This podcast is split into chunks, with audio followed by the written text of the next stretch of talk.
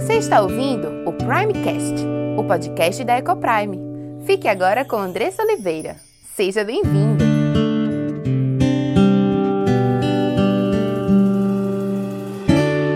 Eu sou Andressa Oliveira, esposa, mãe, educadora, diretora da Ecoprime International Christian School, filha de Deus Altíssimo, privilegiada por estar aqui, podendo ser portadora dessas boas novas de salvação, a palavra do Senhor que nos traz alegria, que nos traz paz que cura, nos cura das nossas mazelas, das nossas feridas. Louvado seja Deus pela Sua palavra que nos traz vida e salvação. Eu quero iniciar este momento aqui com você, convidando você junto comigo, respirar fundo e enquanto faz isso, agradecer. Como é incrível quando nós iniciamos o nosso dia, quando dentro do nosso dia nós encontramos um momento para levar os nossos as nossas mentes e os nossos corações a Deus e agradecer a Ele pelo que Ele tem feito em nossas vidas pelo que ele tem feito na vida do seu povo, pela sua provisão, pelo seu cuidado, pelo seu amor. Eu quero te convidar agora a respirar fundo junto comigo. Respira fundo, deixa os teus pulmões se encherem de ar, de oxigênio. Agradece a Deus por esse oxigênio, pela provisão da vida, porque Ele não tem te deixado faltar nada. Queria te convidar a agradecer por situações específicas. Talvez você consiga lembrar algo que aconteceu ainda hoje, ou talvez algo que aconteceu na noite passada. Talvez você não vinha dormindo direito e de repente você conseguiu dormir. Talvez você tivesse na expectativa de fazer algum exame difícil e de repente não pareceu tão difícil assim. De repente você tinha brigado com alguém e essa reconciliação aconteceu. Talvez há muito tempo você queria encontrar alguma pessoa, você queria ir visitar alguém, você finalmente conseguiu recentemente. Não sei que motivos você tem para agradecer, mas eu sei que nós temos muito, muitos motivos. Basta nós pararmos um pouco para refletirmos sobre o que Deus tem feito nas nossas vidas. E enquanto você para para pensar mais um pouquinho, respira novamente fundo junto comigo. Enche os teus pulmões com ar e aproveita daquilo que Deus tem te dado, porque o oxigênio nos dá saúde, alimenta as nossas células, nos permite sermos mais saudáveis, estarmos mais saudáveis, permite ao nosso pulmão, né, fazer esse exercício de se esvaziar e de se encher, para que ele não venha atrofiar. Então respira fundo e louva a Deus pelas bênçãos, pelas bênçãos na tua família, pelas bênçãos no teu trabalho, pelas bênçãos na igreja, pelas bênçãos, pelos relacionamentos que Deus tem te dado. Talvez você esteja lembrando aí de, de um amigo ou de uma amiga. Então, talvez você esteja lembrando dos seus avós e louvando a Deus pela vida deles. Talvez você não os tenha mais, mas os seus filhos têm avós, né? São seus pais. Então, louve a Deus pela vida deles, porque é tão maravilhoso termos a oportunidade de conviver convivermos com os nossos avós e vermos os nossos filhos convivendo com os seus avós, né? Bênção do Senhor para os avós e para os filhos. E talvez você seja avó. Então agradeça a Deus pelo privilégio de ser avó, né? Bênção do Senhor, de Deus ter te abençoado o seu ventre, de você ter tido filhos e agora poder ter a bênção de ver os seus filhos dos seus filhos crescendo, né? É bênção do Senhor. Família é projeto de Deus, família é bênção do Senhor. E, gente, a gente hoje vai estar tá conversando um pouquinho sobre o passado, né? A gente olha e nessa nossa sociedade cada vez mais o passado é colocado de lado, aquilo que é antigo é visto como algo que não tem tanto valor, que não tem tanta importância ou que não vai nos agregar, né, tantas coisas. Mas o que a Bíblia nos ensina é algo totalmente contrário, né? E somos anciãos, são os pais, são aqueles que viveram mais tempo, que têm mais coisa a nos ensinar, que tem mais a nos ensinar. Né? Então, que a gente não escute a voz do mundo, mas que a gente olhe e escute a voz de Deus, aquilo que Ele nos chama a viver. Que nós possamos valorizar os avós, valorizar as pessoas mais velhas, aqueles que têm mais experiência, aqueles que têm vivido mais, que a gente possa parar para escutar aquilo que eles têm a dizer, para que a gente possa dar mais valor àquilo que ficou, né, aquilo que ficou também para trás. É, no que tange à educação, a gente está tão movido hoje pela, por aquilo que é novo ou pela inovação que nós estamos descartando aquilo que ficou para trás, descartando o passado e querendo fazer nova todas as coisas a partir do zero. Mas se a gente racionaliza essa situação, a gente vai perceber logo que isso não é inteligente. A gente está aqui, mas até aqui houve uma história. Quanto aprendizado nós não construímos, né, quanto sociedade, quanto absorvemos até aqui. Então precisamos continuar olhando para trás, se queremos viver um presente e um futuro glorioso. E a Bíblia nos ensina exatamente isso, né? A Bíblia, ela se trata de 66 livros que foram escritos por homens do passado e que fala de histórias do passado. E a Bíblia ela traz todo esse valor e graças a Deus pelo passado e por esses homens que viveram antigamente, porque eles têm muito a nos ensinar. Né? A gente estava conversando hoje lá na Ecoprime de manhã sobre essa questão e pensando assim, poxa, eu olho para Isaías, né? E me sinto pequeno. Eu olho para Daniel, que orava três vezes ao dia. E não era aleatoriamente, né? Não é, não é orar sem cessar, que a gente tá ali no trânsito, a gente, Senhor, me abençoa. Ele parava para orar três vezes ao dia, né? E a gente se pergunta se a gente é crente mesmo, porque, poxa, ele orava três vezes, às vezes a gente tá ali no corre-corre, e às vezes a gente tem dificuldade de parar para orar uma. Esses homens, eles têm muito a nos ensinar, e é sobre eles que eu quero falar no dia de hoje.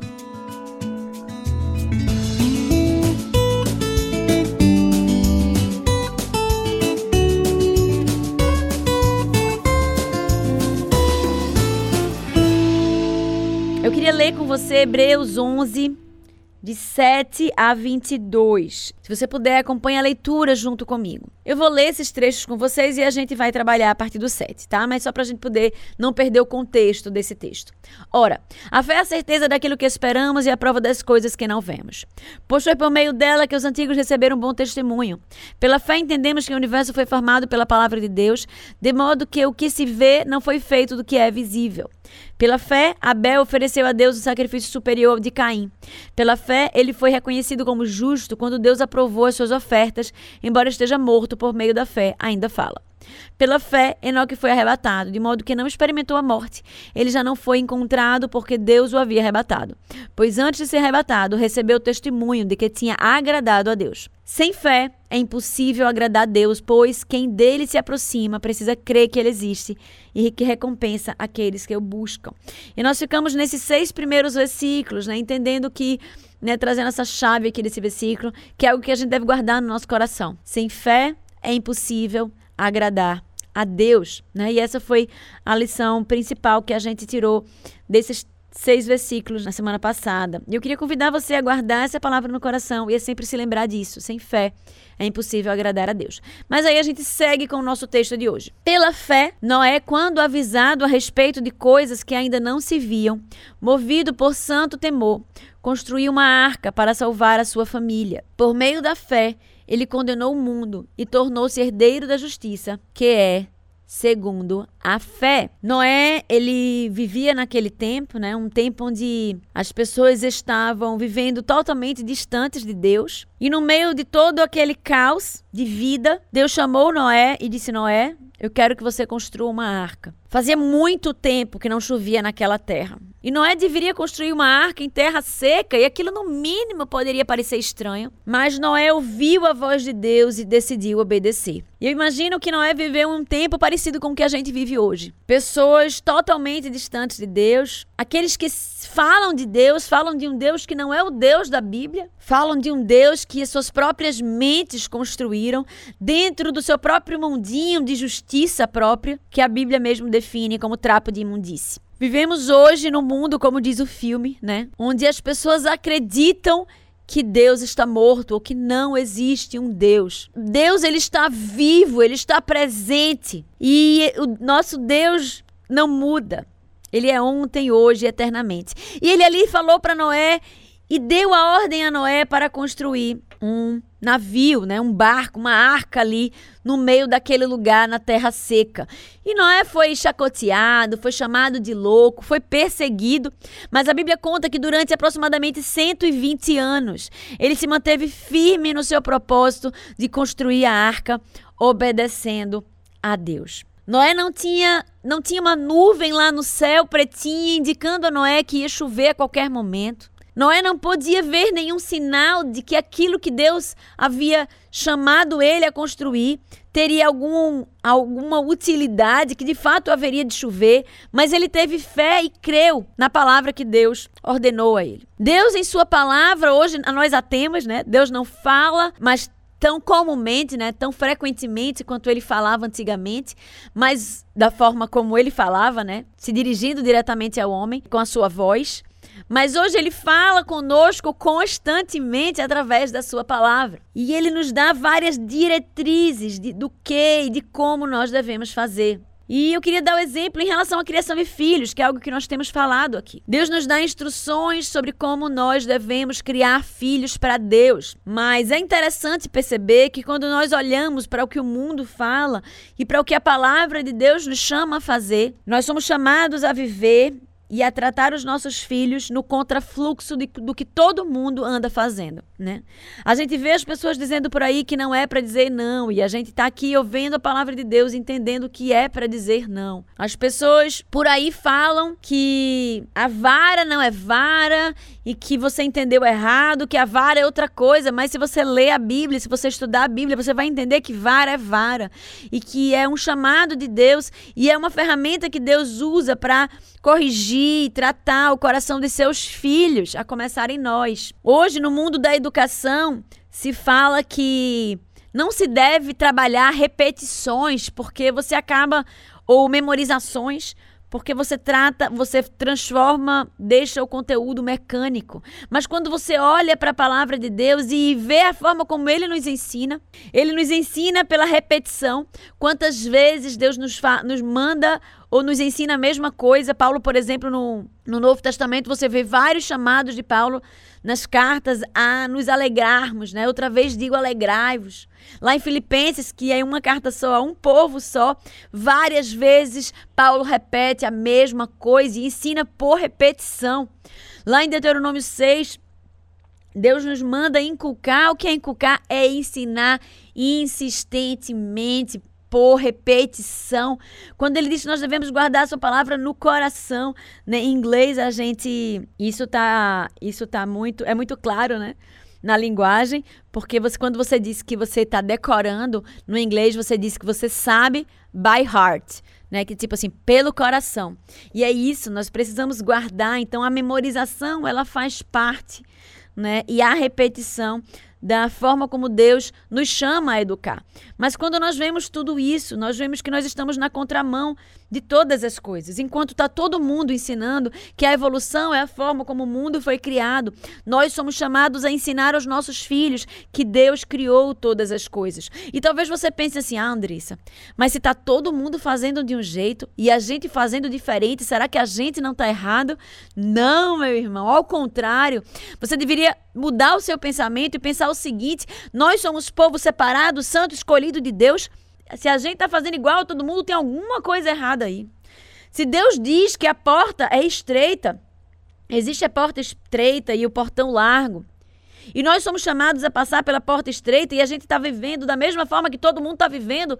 Será que não tem alguma coisa errada? Será que a gente não está caminhando pela porta larga junto com todo mundo? Precisamos olhar para a palavra de Deus e se está todo mundo fazendo alguma coisa, deve nos causar estranheza. E devemos pensar, Senhor, será que isso que está todo mundo fazendo está certo? Me ajuda, me mostra na tua palavra para que nós possamos viver aquilo que tu nos tem chamado a viver. E foi assim que Noé ouviu. Ele ouviu a voz de Deus e apesar de estar todo mundo, todo mundo pensar diferente de Noé, todo mundo achar que aquele empreendimento era um empreendimento inútil, que ele estava gastando tempo, que ele estava ficando louco, Noé persistiu e continuou firme por 120 anos construindo aquela arca. Até que no final, Deus, através da sua obediência a Deus, Deus salvou a família de Noé. E assim somos nós, quando nós decidimos obedecer a Deus. Deus, ele efetua e ele traz salvação para a vida da nossa família através de nós. Pais, ele nos convoca a sermos instrumentos poderosos em suas mãos. E é através da nossa obediência a ele, é através da nossa fidelidade, é através da nossa, do nosso zelo em cumprir a lei de Deus, em conhecer cada vez mais a Deus, para que possamos entender quem somos nós, quem são os nossos filhos, como nós devemos nos relacionar. É que Deus opera maravilhas, milagres, transformações no coração nossos e dos nossos filhos. Então, Noé, através da sua obediência, através da sua fé, ele pôde salvar a sua família. Versículo 8: Pela fé, Abraão, quando chamado, obedeceu e dirigiu-se a um lugar que mais tarde receberia como herança, embora não soubesse para onde estava indo. Abraão foi outro homem grandemente usado por Deus. E quando Deus o chamou, ele estava lá na sua terra, junto com sua, seus parentes, todo mundo ali, vivendo tranquilo. E aí, de repente, Deus vai para Abraão e chama Abraão e diz: Abraão, sai da tua terra e da tua parentela e vai para o lugar onde eu vou te mostrar. Abraão não sabia que lugar era esse, mas Abraão ouviu a voz de Deus e, assim como Noé, ele decidiu obedecer. E por conta da obediência de Abraão, todo um povo foi chamado povo de Deus, recebeu aquela terra como herança. Versículo 9. Pela fé, peregrinou na terra prometida como se estivesse em terra estranha. Viveu em tendas, bem como Isaac e Jacó, co-herdeiros da mesma promessa. Pois ele esperava a cidade que tem alicerces, cujo arquiteto e edificador é Deus. Pela fé, Abraão e também a própria Sara, apesar de estéril e avançada em idade, recebeu poder para gerar um filho, porque considerou fiel aquele que lhe havia feito a promessa. Abraão ele foi chamado para ir para uma terra estranha. Ele tinha um lugar ali onde morar, né? Onde ele estava com seus parentes, mas ele foi chamado para ir para uma terra estranha. E durante toda a sua vida ele viveu em tendas, assim como seus seu filho Isaac e assim como seu neto Jacó. Eles eram cordeiros da mesma promessa, mas eles durante toda a sua vida viveram em tendas, esperando o cumprimento da promessa tendo a certeza que Deus ele é poderoso para cumprir aquilo que promete e ele é fiel para cumprir aquilo que promete. Mas eles não conseguiram enxergar, não conseguiram vivenciar isso nesta vida, mas vivenciaram no céu ao, ao chegarem nos céus e, e se encontrarem com Deus. Pela fé, Abraão e Sara, eles tiveram filhos já avançados em idade. Era impossível. Aos olhos humanos, olhando para Sara e Abraão, eles já haviam passado do tempo de ter filhos. Não havia mais esperança. Muitas vezes nos sentimos assim em relação a situações na nossa vida. Talvez você tenha um filho e você esteja vendo, esteja vendo ele tão distante do evangelho que o seu coração não tem mais esperanças. Talvez você esteja vendo um filho, talvez ainda pequeno, tão rebelde, tão tinhoso, tão teimoso que você olhe já sem esperanças de conseguir receber a obediência daquele filho. Talvez você esteja num casamento tão mergulhado em intrigas e conflitos que você esteja olhando para ele e não consiga ter mais esperanças. Mas o mesmo Deus que foi o Deus de Jacó, Isaac, Abraão e Noé é o seu Deus e é o meu Deus. E da mesma forma que ele fez do ventre estéreo de Sara, um ventre que gerou filhos, ele também pode fazer um milagre na sua vida e na vida da sua família. Ele pode fazer um milagre no seu casamento, fazendo nova todas as coisas, criando harmonia onde só há conflito. Ele pode transformar a vida do seu filho, transformando esse coração rebelde em um coração obediente. Ele pode transformar a vida do seu filho, o coração do seu filho, que talvez esteja professando que não acredita mais em Deus, ou que não quer saber mais desse Deus, do seu Deus. E ele pode pode transformar esse coração em um coração sinceramente temente a Deus, apaixonado pelo Senhor. Você crê nisso? Diga amém. Aí onde você está? Abraão, pelas suas obras, pela forma como se portou, ele provou a sua fé e Deus o recompensou, cumprindo ali a sua promessa. Versículo 12: Assim daquele homem já sem vitalidade originaram-se descendentes tão numerosos como as estrelas do céu e tão incontáveis como a areia do mar, da praia do mar.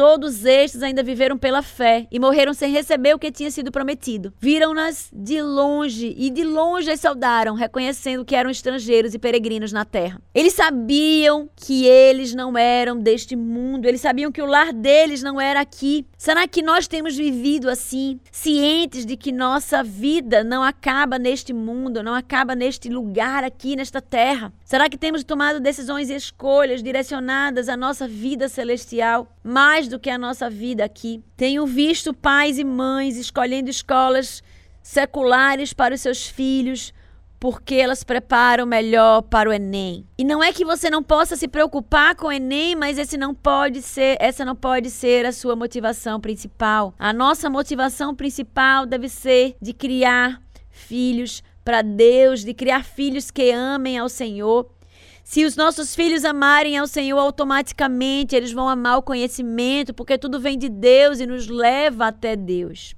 Eles amando o conhecimento, eles vão amar aprender e assim serão excelentes alunos, serão excelentes profissionais, porque são profissionais comprometidos, honestos, sinceros, leais. Serão profissionais de sucesso porque eles serão amorosos no seu tratar uns com os outros, serão mansos, serão longânimos, serão sábios porque a sabedoria vem de Deus e só Deus, só aqueles que creem em Deus são verdadeiramente sábios. Quando nós agimos em fé, colocando diante de Deus os nossos filhos, tomando decisões e fazendo escolhas, buscando aquilo que Deus nos manda buscar Todo o resto vem como consequência. Lembra?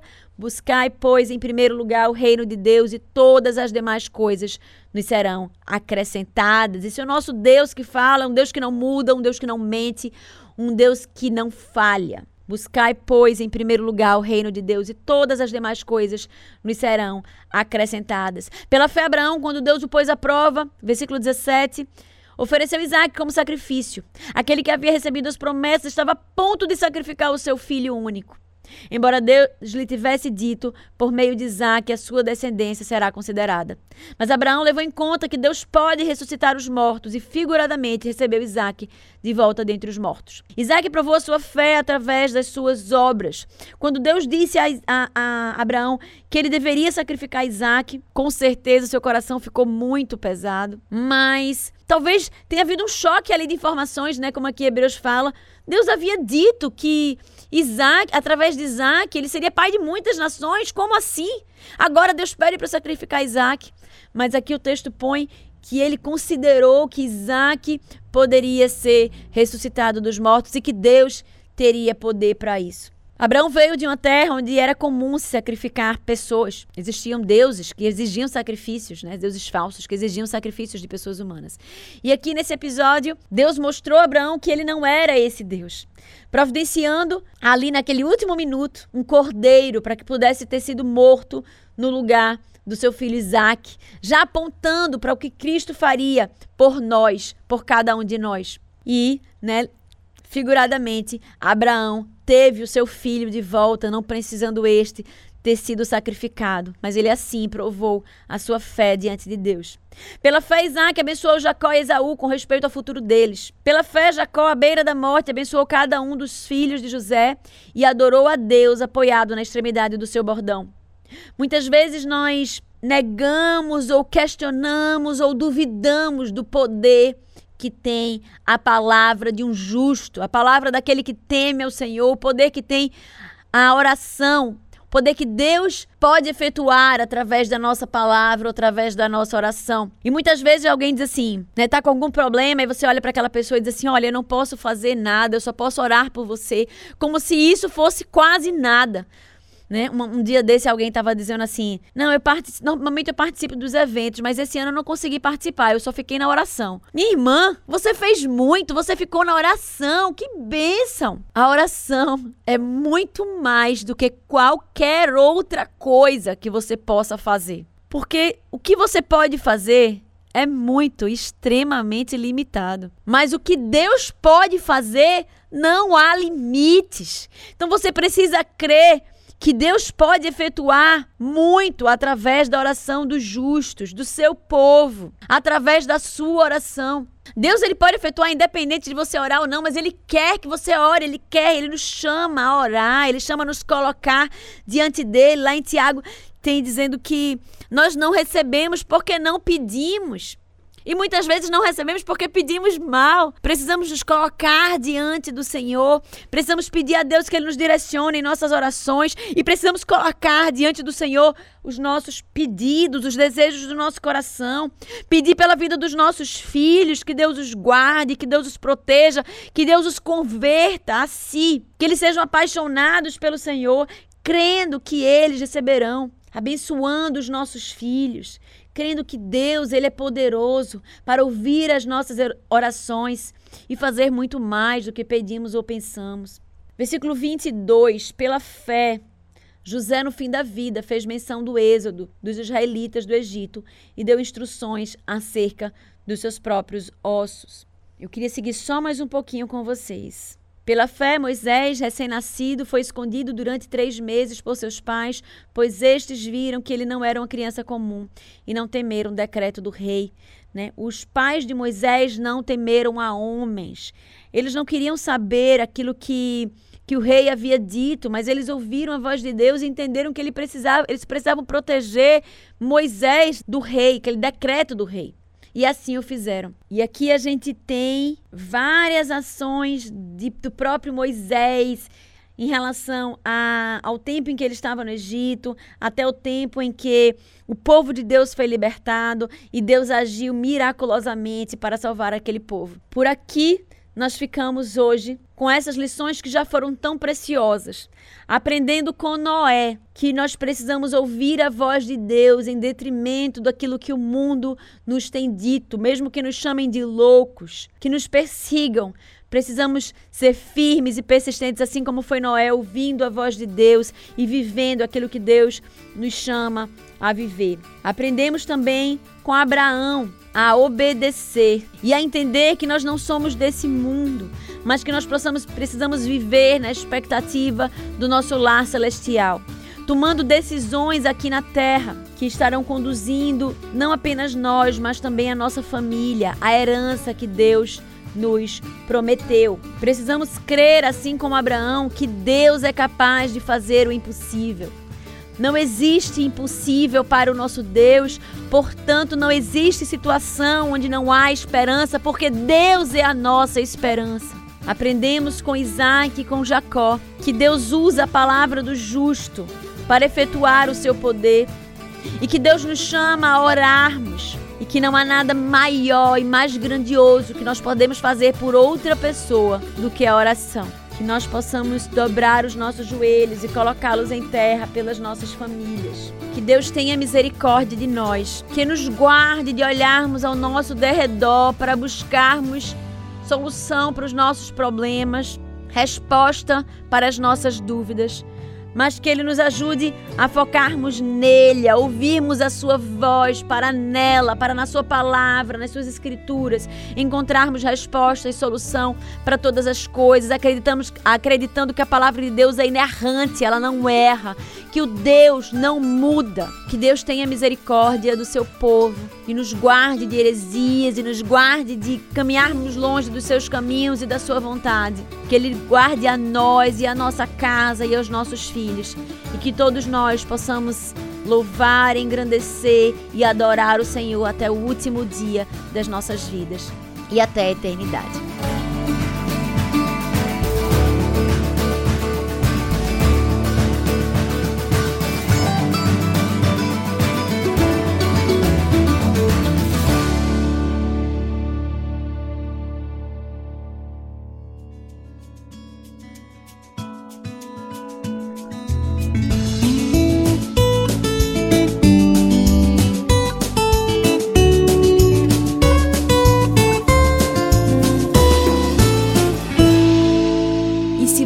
Foi abençoado por esse conteúdo, compartilhe com aqueles que você ama. Faça parte desse movimento de proclamar as verdades transformadoras do Senhor. Obrigada pela sua audiência e até o próximo episódio.